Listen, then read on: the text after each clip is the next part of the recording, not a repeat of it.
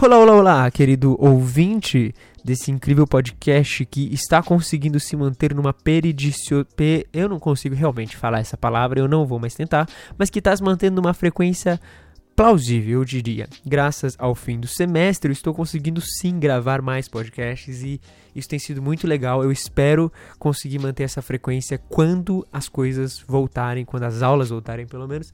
E cara, tem sido muito legal para mim, eu tô gostando bastante de fazer isso, então espero que vocês também estejam curtindo o JapaCast, como eu sempre falo, me mandem sugestões, o que você tem achado, lá no meu arroba, tanto no Twitter quanto no Instagram, arroba ojapa, com dois J's e dois P's.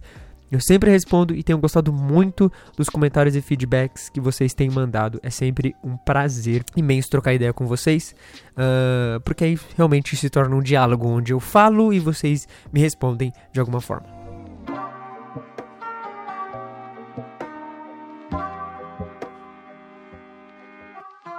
Muito empolgado por ter gravado um episódio inteiro, dando meu parecer e qualquer opinião minha sobre Dark, aqui estou eu novamente para falar-vos a respeito de um filme, um filme antigo até, e que eu nunca tinha assistido e fui assistir recentemente, fui assistir tipo literalmente semana passada, e cara, tem muita coisa para falarmos sobre esse filme. Então hoje é um episódio sobre filme. Eu sou o Japa, este é o JapaCast e hoje iremos falar de um filme chamado Ruby Sparks, a namorada perfeita.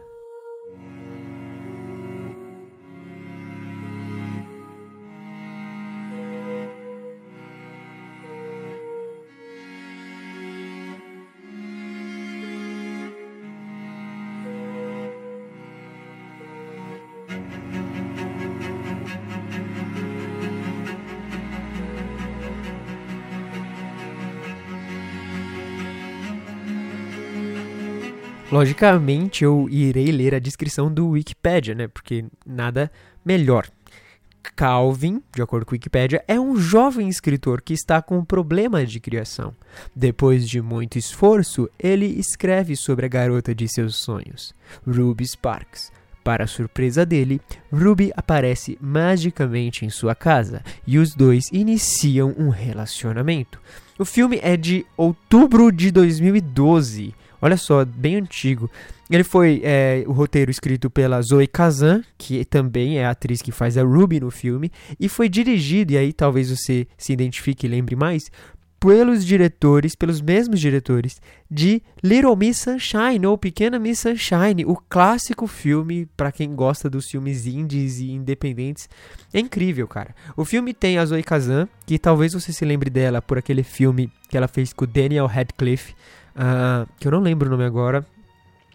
What If, uh, e se, eu acho que é em português, e por Paul Dano, que também você vai lembrar pelo mesmo filme que ele, pelo outro filme, na verdade, que ele fez também com o Daniel Radcliffe, uh, Swiss Army Man, que é o filme de um cara que tá numa, meio que numa ilha com outro rapaz morto. Eu não sei porquê, mas não sei se foi coincidência ou não, mas ambos trabalharam depois desse filme com Daniel Radcliffe, então o que, que, será? Será que o Daniel assistiu esse filme? E se você não sabe, Daniel Radcliffe é o Harry Potter, enfim. Uh, mas esses dois estão no filme. E, cara, é um filme que eu nunca tinha ouvido falar. Como eu já li a sinopse, você viu, é uma história de um rapaz que ele escreve sobre a garota dos sonhos dele, essa garota aparece e eles começam a namorar. É, é tipo realmente a, aquela boba, boba, vamos dizer assim, mas aquela ideia de, meu, e se a garota dos seus sonhos realmente aparecesse ali na sua frente?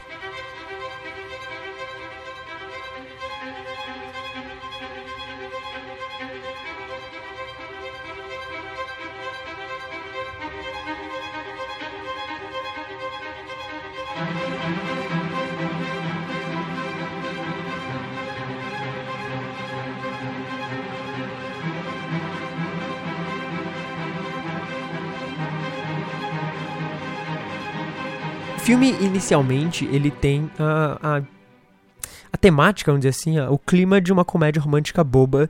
A, a gente acompanha, então, a história desse rapaz que descobre que a menina que ele escreveu no livro apareceu ali na frente dele, então eles começam a, a, namorar, e isso, bom, é óbvio, se você vê isso, é bem bobinho, é bem idiota, tanto que se você procurar até o trailer, ele tá com o irmão dele, o irmão dele fala: Não, cara, eu não tô acreditando nisso, vamos fazer um teste. E aí ele vai lá no, no na, na máquina de escrever dele, escreve tipo, ah, ela fala francês fluentemente. E aí quando corta a cena, tá ela, ah oui, je pas, e, tananã, e aí eles, caraca, é isso mesmo.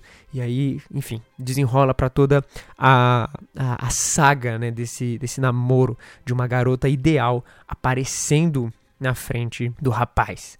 E a, acho que a grande coisa do negócio é quem não gostaria de ter a pessoa dos seus sonhos ou a, a, a pessoa ideal, né, como seu parceiro de relacionamento. É, é muito isso. A gente tem uma fase da vida, pelo menos, onde a gente sonha com essa pessoa ideal, a gente define uh, padrões, a gente define listas de do que essa pessoa pode ou tem que ser pra gente poder entrar no relacionamento com essa pessoa, né? A gente é naturalmente, vamos dizer assim, criado a pensar assim, talvez. Uh, desde criança, a gente pensa na pessoa ideal pra gente um dia casar. A gente vive numa sociedade que meio que molda a gente para esse momento ideal do casamento e para o momento ideal do casamento a gente tem que ter uma pessoa ideal ao nosso lado. Mas, embora esse filme pareça ser bobinho e genérico, o que torna esse filme que pelo menos foi o que, o que eu pensei quando eu terminei. O que torna esse filme tão diferente das demais filmes que são somente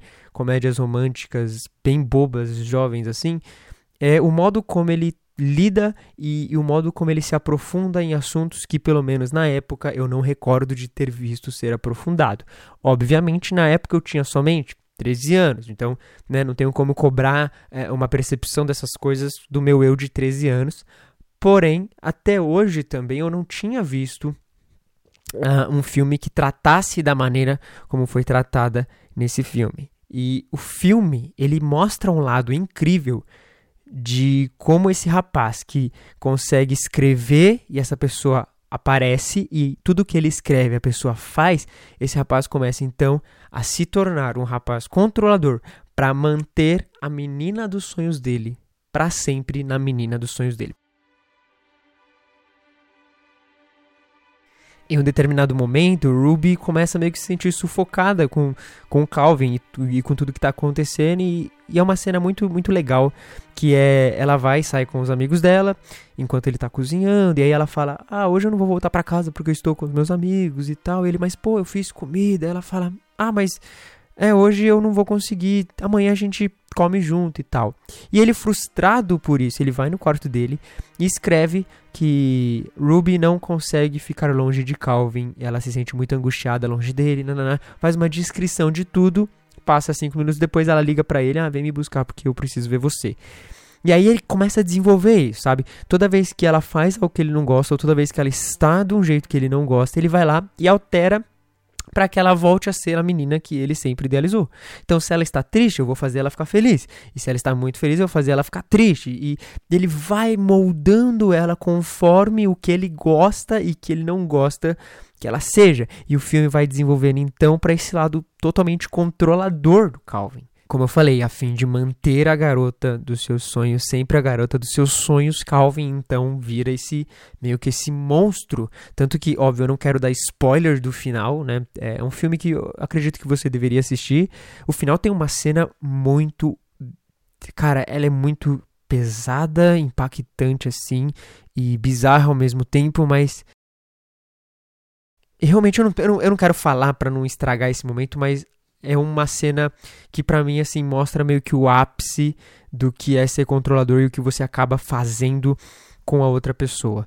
Eu confesso que eu, eu não estava esperando isso uh, quando eu assisti o filme, de ser abordada essa temática de relacionamentos abusivos, de pessoas controladoras, e talvez essa seja realmente a intenção, porque talvez se fosse essa a temática do filme, ninguém ia procurar o filme para assistir. Tanto que quando você lê a sinopse ou você vê o trailer, não tem nada que mostre isso ou, ou que indique que vai para esse caminho e é o que acontece. Eu sei que talvez eu possa estar estragando toda a temática uh, do filme ao dizer essas coisas, mas é que realmente o filme ele é, é muito bacana justamente por abordar isso de uma forma muito criativa e muito muito bacana. E é, o que eu quero falar um pouco disso hoje, uh, trabalhando um pouco com essa questão, fazendo uma ponte com o filme.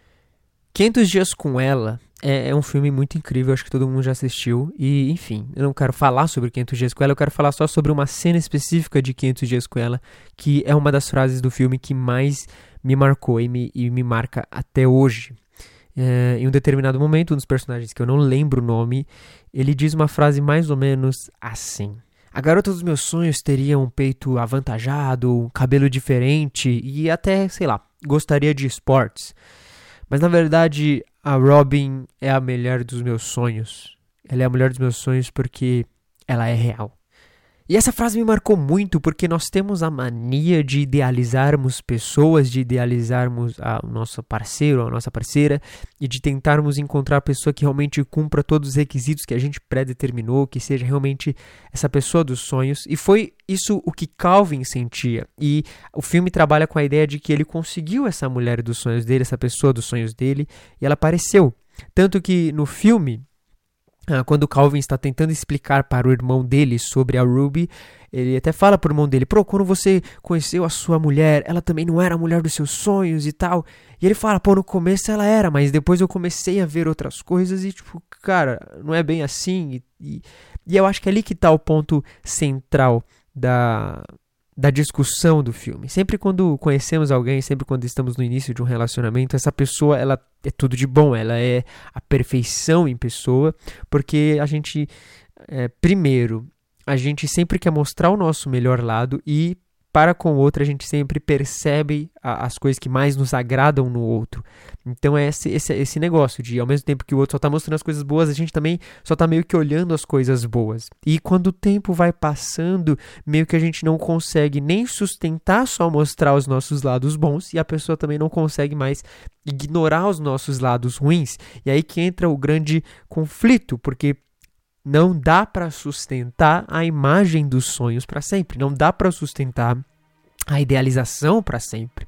O mundo é real, as pessoas são reais. E junto com a realidade vem a dor. E o que Calvin não conseguiu lidar foi com a dor de que Ruby, embora tenha sido criada por ele, embora fosse a mulher dos sonhos dele inicialmente, ela não sustenta o que Calvin quer que ela seja. A partir do momento que a pessoa é real e que ela vive na mesma realidade que ele, ela não consegue sustentar o peso de ser a pessoa ideal para alguém.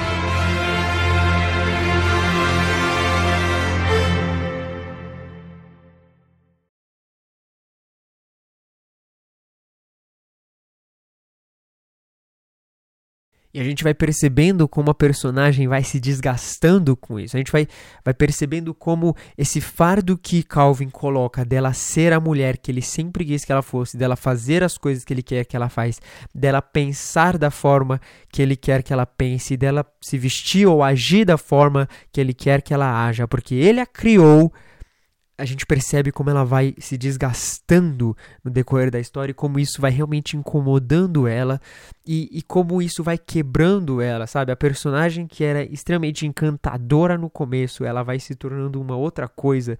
E o filme trabalha isso muito bem porque são detalhes, sabe? São, são minúcias, a forma como ela responde algumas coisas, a forma como ela age, a, até a atuação da atriz, né? É óbvio, a, a menina não é uma, nossa, meu Deus, que atriz sensacional, última coisa do universo, mas ela realmente, ela soube expressar isso de uma maneira muito, muito bacana na, na forma de falar, de agir, e até quando o Calvin fazia ela mudar a atitude e agir de uma outra maneira, ela agia uh, meio que de uma forma artificial, assim, sabe? É, a atuação ali traz muito do, da, da narrativa da, da, questão. Tanto que tem até uma cena que um personagem pergunta para ela o que ela faz, o que ela, o que ela trabalha, o que ela pensa, ou quais são as vontades dela, e a resposta dela é tipo, cara, não muito, sabe? É, não sei, é, eu não faço nada, porque realmente ela tá presa nesse, nessas condições que Calvin colocou ela, sabe? E eu acho muito bacana como o filme nos faz refletir e traz essa mensagem que, embora lançado em 2012, é tão atual. Quão, quão perigoso é a idealização da outra pessoa a fim de suprir as nossas necessidades, né?